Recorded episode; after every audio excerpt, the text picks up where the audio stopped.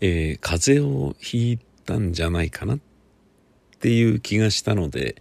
今日は午後3時ぐらいには仕事を切り上げて家に戻って布団でぬくぬくしております。エアコンをずっとつけずに自室で過ごしていて寒さが頭痛を呼んだり胃の調子を悪くしたり、えー、体力奪ったり、えー、そういうことなんだろうというのは分かってはいたんですけど、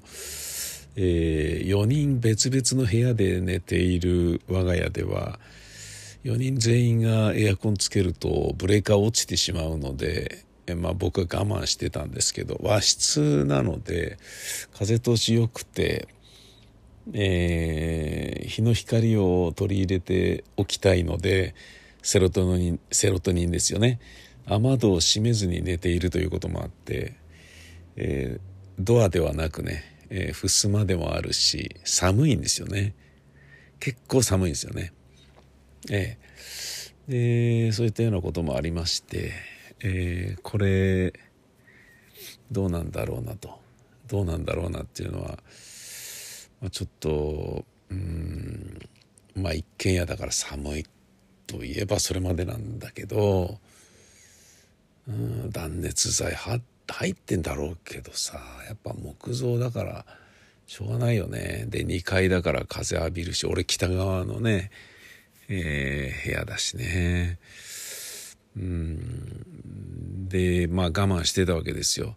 で、それはエアコンね、つけると空気がより乾燥するからね、喉にも良くないと。乾燥肌の年寄りの僕にも良くないということで、ね、湯たんぽだけで過ごしてたんだけど、朝起きたら頭痛くて、今朝。でもね、首とか腰とか痛くて、寒さで腰痛くなるじゃないですか冬って。まあこう年寄りだけだと思いますけどそれによりねこれちょっとやべえぞと。まあ仕事行ったは行ったんだけどなんかまあ歩いててくったびれちゃってななんでなんでこんなくたびれんのみたいな感じで。最初はねあの胃腸が弱ってるだけだと思ってたから今日はおじやを食べて胃に優しく行こうと思ってたんだけど昼にえー、ロケ先のね調布の、えー、駅でうどんをかけうどんを食べたらあったかいうどんをね美味しかったんですけどあのー、なんかね食べ終わった後にまだちょっと食い足りないなと。甘いもんいっぱい食べたいなみたいな感じでセブンイレブン寄ってヨーグルト食ったりとかね。まあ乳製品はね消化にいいかなみたいな感じで食べてたんだけどまますますもっともっと甘いもの食べたくなっちゃって。うんこれ結構やべえなと。具合悪いんじゃないかと思って。もう帰って寝ようと思って。で家帰ってねあの寝たらあの結構先ほどまで寝てたんでもうよっぽどくたびれてたんだろうなって。で起きたら元気になってうん。あの買って帰った甘いプリンだとかなんだとかガツガツ食ったりポカリ飲んだりしてて全然あの寒気がするとかねだるいとかいうことは 全然ないのであの風邪じゃなくてただバイタリティゲージが下がっただけだったんじゃねえかみたいなそういう感じもねちょっとあるんですけれど、えー、無事、え、解放に向かってるようでね正月までにはねなんか復調したいなと思ってるんですけどね、まあ、元はねワールドカップの寝不足であることは間違いないんで、あと仕事がね、くっそ忙しいっていうね、のが一番なんですけど、一番がいっぱいあるな。えー、ウクライナ侵攻に関して、最近ね、紹介していなかったですけど、えー、まあちゃんと戦争は続いていますよ。これ風化させちゃいけないってやつですよ。えーロシアはあのクリミンナから撤退した場合次のロシア軍の防衛ラインはルビージュネリシチャンスクそしてセベロドネツクになる第二次セベロドネツクの戦いになりそうだなっていうね。うん。争奪戦を続けていたクリミンナにウクライナ軍が国旗を掲げたとの情報がある。クリミンナにアクセスする道路は東につながるルートだけでそこが取られたらもう車両で脱出するのは困難なので逃げ道のあるうちにいつものように盗品とともに逃げようとしているというのがロシア軍らしいというのがこれ何日か前ね。で、まあ、ずっと話題になってたあのバフムトね、えー、なんでそこをねそんなにこだわってるんだっていうのは全然わからない。あの戦略的にも要衝でも何でもないようなところをなんでそんなにこだわるんだっていうぐらい兵を肉壁として送り込んではやられてまたね送り込んではやられでもそのやられた時にどっから撃ったのかっていうのを探すためだけに肉壁が送られでそれによって撃った場所が分かったからそこに攻めるっていうもうなんか餌のようにね蒔絵のように人命を使っているっていうのがねもう恐ろしいロシア軍のやり方。でまあロシア軍つったってねワグネルとかいろいろあるわけでとりわけワグネルはね民間軍事会社でねあの凶暴でありなおかつプーチンのねあの評価をしっかり受けたいっていうのもあるからワあのワグネルじゃねえや、えっと、バフムートだけは何しろ抑えろって言われてるらしいんだよな。そんなとこそんなに無理してなんでそこにこだわってんの？肯定しているらしいんですよね。だ多分これまあいろんなねニュース番組とかの、えー、映像で指揮者が言ってるのを見るとそのバフムトを抑えてで一旦停戦交渉しませんかっていうふうにするっていうのを、まあ、ウクライナに持ちかける。で国に向けてはバフムトを抑えたんだから勝利だっていうことで一旦のピリオドチャプター1は終了ロシアの、ね、勝利で終わりましたっていうふうにしたいっていうことなんだろうなと。じゃなきゃそんなにそこにこだわる必要ないもんなと。だからまあ要は兵隊の数が足りないね、えー、経済制裁食らってることで国力は落ちる、えー、弾の数も足らない。ね、戦況はどんどん悪くなっている。国民をねプーチンに疑問視をし始めている。そういった流れの中で一旦停戦をすることによって新たに募った予備役を訓練して戦線に放り込める兵隊に育てるための時間稼ぎをすると。つまりバフムトで一回ピリオド打ちたいけどそれは時間稼ぎであってそこで戦争をやめるつもりなど毛頭ないっていうことなんじゃないかっていう見方が強いみたいだね。はあ。だとしても何が何だかっていうね。で全然バフムトはまあねウクライナ側もね人やられたり死んだりとかもあるんだけど意外とあの意外とっていうかねなんでここでこんなにいつまでも叩かなきゃいけないんだよみたいなねことがあるからあありながらちゃんと守りきってるっていうことなんだけどね。えー、というのがバフムートにこだわってるロシア側のよくわかんない理由はこういうことなんじゃないかっていう話。えー、それとですねあのー、あ俺ずっと気になってんのはえー、っと食肉事業で財を成したロシアのウラジミール州に、えー、選出されたあのー、アントフ議員という人がいてねでこのウラジミール州に選出されたアントフ議員は反体制派の議員なんですよね。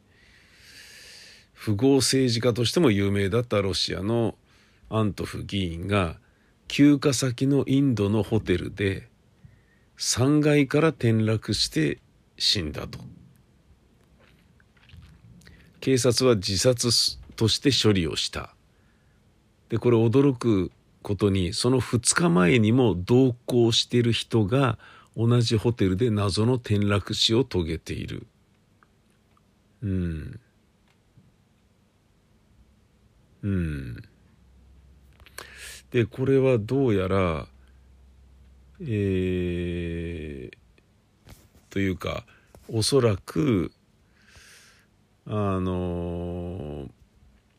4人のグループで移動していたアントフ議員なんだけど2日前に同行者61歳がホテル内で変死でオデッサ州警察とカルカッタ在住のロシア総領事館は事件性なしとして早々に2人を火葬したらしいんだよねだからねまたねあのナワリヌイみたいにね毒殺しようとしたけどその毒のねあれが残ってることがバレたらしょうがないからとっとと火葬だっつって燃やしたんじゃねえかっていうことらしいんだよね。でこれに関してはインドはロシアと仲良しだからホテルも握りつぶしたんだろうねとインドは警察権力が強いから騒ぎにならないうちに始末したに違いないということなんじゃなかろうか。えつまり相変わらずね、え、プーチンの反体制を、えー、懲らしめるあのやり方というのは続いていて、えー、ね、まだ自分のね立場を危ぶむ立場にまで成長していない目でさえも議員としてなったら潰すよっていうことをやっていることみたいですね。おっかないですよね相変わらずね。うん。えー、そして、えー、本日の情報で言うとまあまあこのこの、ま、これまでもねもうずっといろんなことがねもうありまくりですけどねこう結構ストレスフルなね話題だから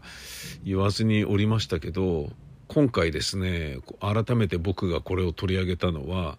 あそんなことにまでなっちゃってんのってもうどうなっちゃうんだろうって終わりがまるで見えないねっていう暗澹たる気持ちになるような情報が入ってきたからなんですよ。それは EO という傭兵が新たに加わったんですよね。えー、 Executive、Executive Outcomes、Executive Outcomes っていう略称 EO の傭兵が確認された。で、これは、えー、南アフリカで設立され、2021年に再設立された民間軍事会社なのね。 Private、えー、 Military Company PMC ね、民間軍事会社のえー、固有名詞は Executive Outcomes。EO ここの傭兵をバフムト南部に確認したらしいんだよ。ロシがロシア側として参加しているらしいんだよ。へえでこれはこの EO というのはロシア軍や著名なロシアの PMC ね。ワグネルとかね。ああいったようなものよりも強いということらしいんだよ。ロシア軍より強いってことなんだから。怖いよね。でバフムート以外の戦線にもいる可能性があるらしいと。恐ろしいでしょ？でこれは傭兵のほかあの EO ね。このエ Executive Outcomes。EO は正教会を通じたブラックマーケットにロシアやウクライナの両軍に向けて武器を流しているらしい。そんなことをやっている。だから民間軍事会社だから、ビジネスとして戦争をやるから、ね、どっちに肩入れとか言うわけじゃないんだよね。金さえ出せばって話なわけよ。つまり俺が、ね、サントリーの、えー、CM のね、キャッチコピーを書いたりしていたのに、コピーライティングの仕事をね、依頼されていたのに、同じね、えー、白報堂から、すいません、キリンの ラガーの、あの、伊藤四郎とリチャード・ギアの、あ、じゃねハリソン・フォードか。ハリソン・フォードのあの CM のあ新しいシリーズのコンテもちょっと書いてもらえませんか？とかって言って、ちょっと待ってよと、俺サントリーやってるよとかって言って。表方じゃなきゃいいのかよって。しかもお前らどっちも別の部署だけど、どっちも白報堂だけどいいの？それみたいな。そういうことだよね。いやもう全然バレなきゃいいと思いますみたいな。なんだよそれみたいな。そういうことですよね。もう節操がないっていうことですよね。うん。まあ節操がないってことで言うとね、テレビで散々世話になったね、タレントがね、あの、ネットコンテンツバンバン出てんのとかね、もうちょっとテレビ寄りにいて差し上げたらいいんじゃない？もう何でも、金儲けなら何でもかよ、みたいなのとかね、どうかなと思うんだよな。僕もね、あの、まあ、ラジオ日本にね、行ったのもね、やっぱね、TBS ラジオに迷惑をかけないためっていうね、気持ちが一番ですからね。うん。あの、まあちょっと詳しくはまだ語らないですけど、まだっていうかね、語らず墓まで持っていくことになるんだろうけれど、えー、それと同じような民間軍事会社のね、あの、両軍に武器を流しているっていうお話ね。なんだけど、で、これ、なんでこんなにね、あの、ロシアは、えー、そういうとこに頼めるんだってていうお話なんだけどさ。えー、まず来年ウクライナ外交官は南半球のアフリカ諸国を含めて交流の強化に力を入れる予定であると。で、アフリカに多い新ロハ諸国とか EO などと何かしらの話し合いをするだろうっていうことなのね。つまり、その手助けすんのやめてくんないと。こう地球上の平和のためにあなた方やってること意味ないよっていうことを広めに行くのか、それともうちも金出すからうちにもね、兵隊とか回してくれよとか。ね向こうのね、あのやりそうなことを一緒にえー、対応するの考えてくんないみたいなネゴシエーションなんじゃないかなと俺なんかは思うんですけど、そういうことを始めると。で、正教会とロシアが EO やワグネルとか民間軍事会社を雇えたり、武器の横流しができる資金っていうのは、これどこから捻出しているんだっていう問題。これはズバリヘロインだそうですね。各地で製造されたヘロインはロシア・ウクライナでは大まかにカザフスタン経由とトルコマフィアルートルーマニアからモルドバ経由ルートというのがあると。で、ルーマニアからモルドバ経由ルートっていうのは主にアフリカ産のヘロインらしいんだよね。で、これを正教会が各地で売りさばいており、資金はロシアの諜報機関にも流れていると。うん、だからヘロイン売買で儲けた資金でブラックマーケットに参入という構図らしい。だからなんかこうね、ヘロインが絡んで、それで無限に金が生み出される限り、ね割とこう、短い期間でブワーッとね、ロシアをもう無理ですみたいに値を上げさせない限りは、無限に続く無限地獄なんじゃねえかっていう気がしてきたんだよね。すごいよね、これね。うーん。なんか、うーん、ど、ど、ど、どうですか？どうで、どうですかっていうか、強烈な感じでしょ？なのにですよ。なのに、西部のセベロドネツク周辺は、ロシア本国の西部地区にある空軍基地からの航空援護が強力なんだよね。で、ウクライナ軍はこの地域ではドローン偵察ができないために、下方射撃も成果を上げづらい。制空権を取ることが必須の地域なんだよね。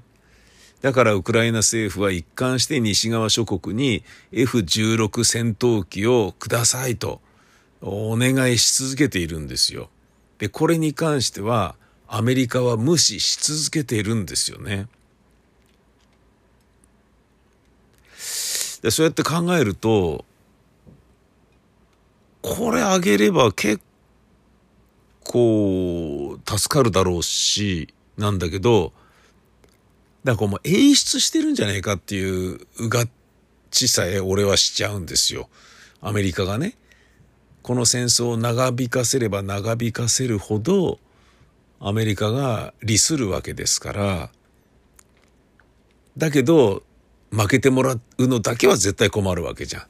ん。いろんなものを渡し続けて戦争長引け戦争長引けっていうことにすることによってアメリカがねシェールガスの問題であったりエネルギ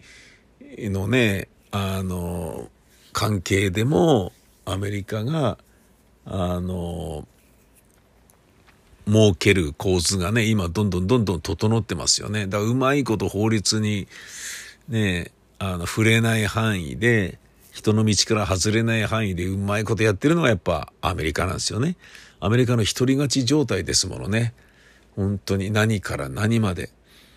そういうね、こ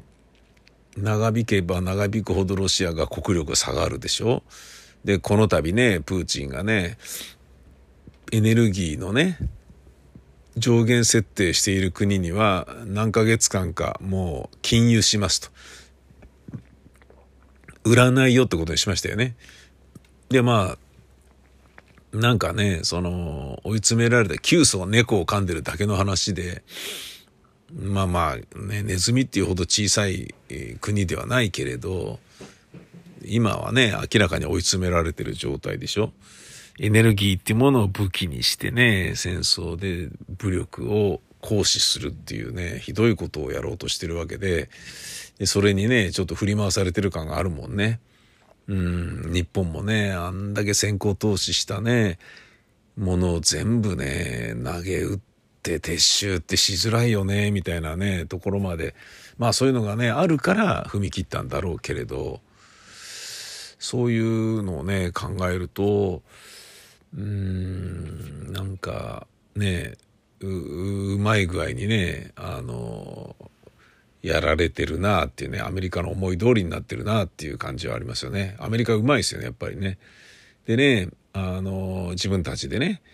こう、ゼレンスキー大統領をね、アメリカに呼ぶっていうこともね、ものすごいトップシークレット中のトップシークレットで、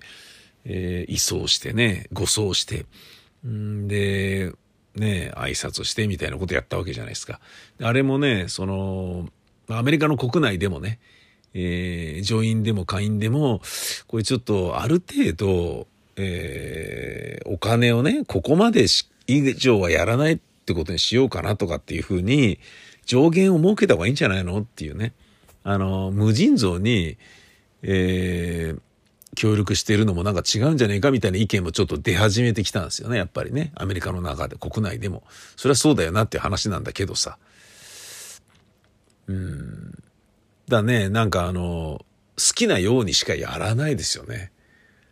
あのーアメリカはね。うん。なんかね、それをね、考えるとね、うん、なんか、怖いなっていうね。あの、ホテル・ルワンダっていう映画がありますよね、アフリカのね。えー、悲惨な話でしょ、あれ。だってアメリカが、あ、もうこれダメだと。ここまで暴徒化したね、群衆が激しく暴れ回ってたら、これ無理だ、撤収つって、最終的には放り投げてアメリカの人たち帰っちゃったじゃないですか。ねえ。で、その後ルワンダどうなったのかっていう話ですよ。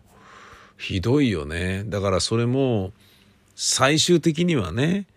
あの、とりあえず持ちこたえられるところまで頑張ってもらって、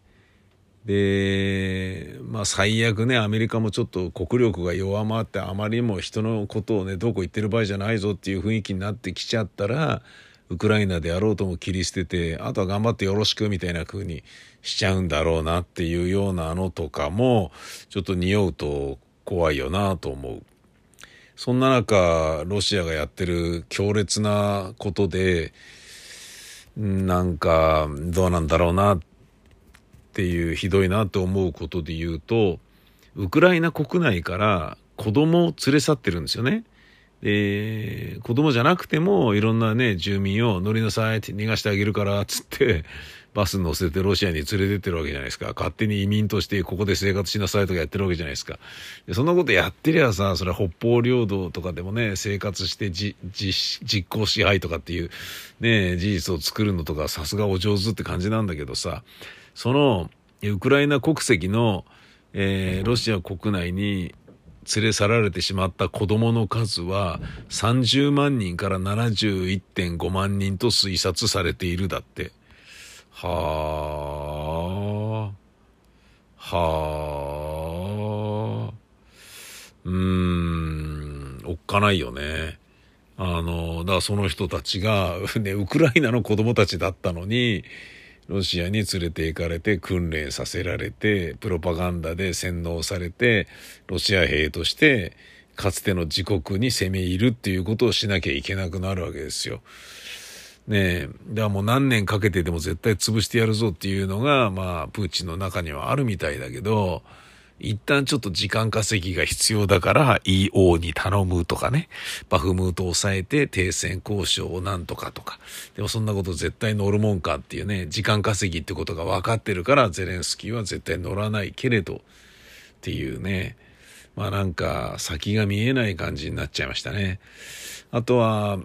この冬になれば凍りついて、えしっかりした戦いができるだろうと思っていたけど、意外と凍りきらなくて、えー、そこまで、まあ寒いは寒いんだけど、凍りきるところまで、ぬかるみが凍りきるところまで行ってないから、まだ何もできないみたいな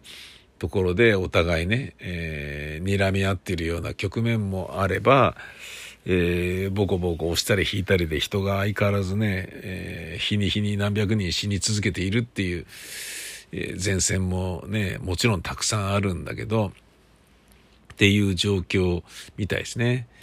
で、おそらく、えー、予備役をね、たくさん取ったにもかかわらず、で、それが育って何万人は絶対いるはずだっていう、えー、連中がどこに配備されているのかわからないから、今力を蓄えてて、来年の正月明けた2月ぐらいまでには1月の中旬とも言われてるけど、ドカーンと強い攻勢にロシアが出てくるだろうなと。その前にウクライナが強い攻勢にバーンと出たいなって思ってると。ねこれだけ睨み合ってる状態とね、まあ、あの、前線でね、やりとりはあって、で、兵の分散を図るためにお互いがね、長い前線をね、こう、分散させて、あの、るわけじゃないですか。分散させることによって、人数が多い方が最終的に勝つだろうっていうロシア側の魂胆ですよね。で、そういうような中で、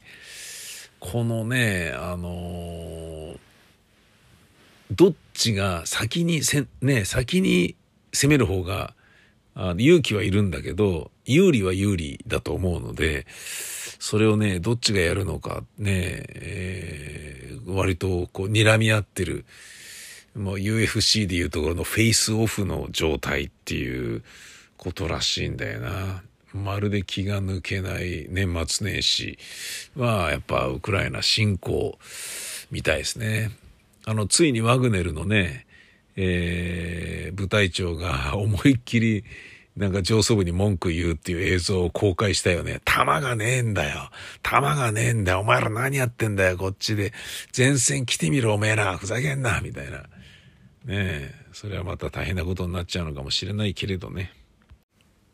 僕は今日、えー、まあ、くたびれたので、布団で横に溜まってて、で、仮眠取ったっていうのもあってね、随分元気になったんですけど、元気になった割に声が小さいのは自分の部屋だからっていうだけなんですけど、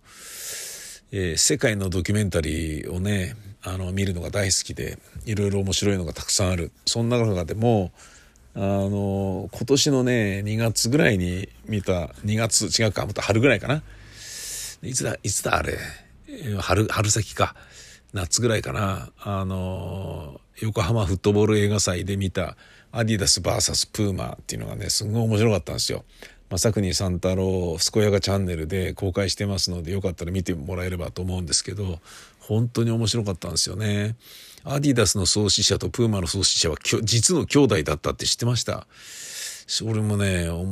知らなかった、もうそのドラマがいっぱいあってね、面白かったんですけど、で、それと通ずるような面白さがね、あの、ブルージーンズの歴史を描いた、アメリカのね、えー、ブルージーンズ誌のドキュメンタリーがあって、すんげえ面白かったんですよ。あの、リーバイ・ストラウス社が、ねえー、デニムを作る前にも実はブルージーンズというのは存在していたのだっていうね。あの話とか。これ近々ねあの健やかミュージックえー、正国三太郎健やかミュージックっていうラジオの方でコミュニティ FM ですけどね喋ろうかなというふうに思ってますね。本当に面白かったんですよね。ねえだって地球上の人間の50%はブルージーンズ履いてるんですよ。そんな服ってないじゃないですか。どんなに売れてる商品だってね。まあスマホっていうものがあるか。今はね。今はスマホっていうものがあるけどファッションでそれってすごいよね。50%が着るんだぜ。すごいよね。うん。でまあああやっぱそういう歴史あるよなきっとそうだろうなとかね、えー、いろんなことが分かって面白かった。で、そのブルージーンズの歴史を探ることによって、アメリカ史というものも探ることになり、奥深いところまで広がっていった、えー、そういう興味深いドキュメンタリーだったんですよね。近々、えー、健やかミュージックで紹介しますのでご期待ください。ほんじゃまたです。さいなら。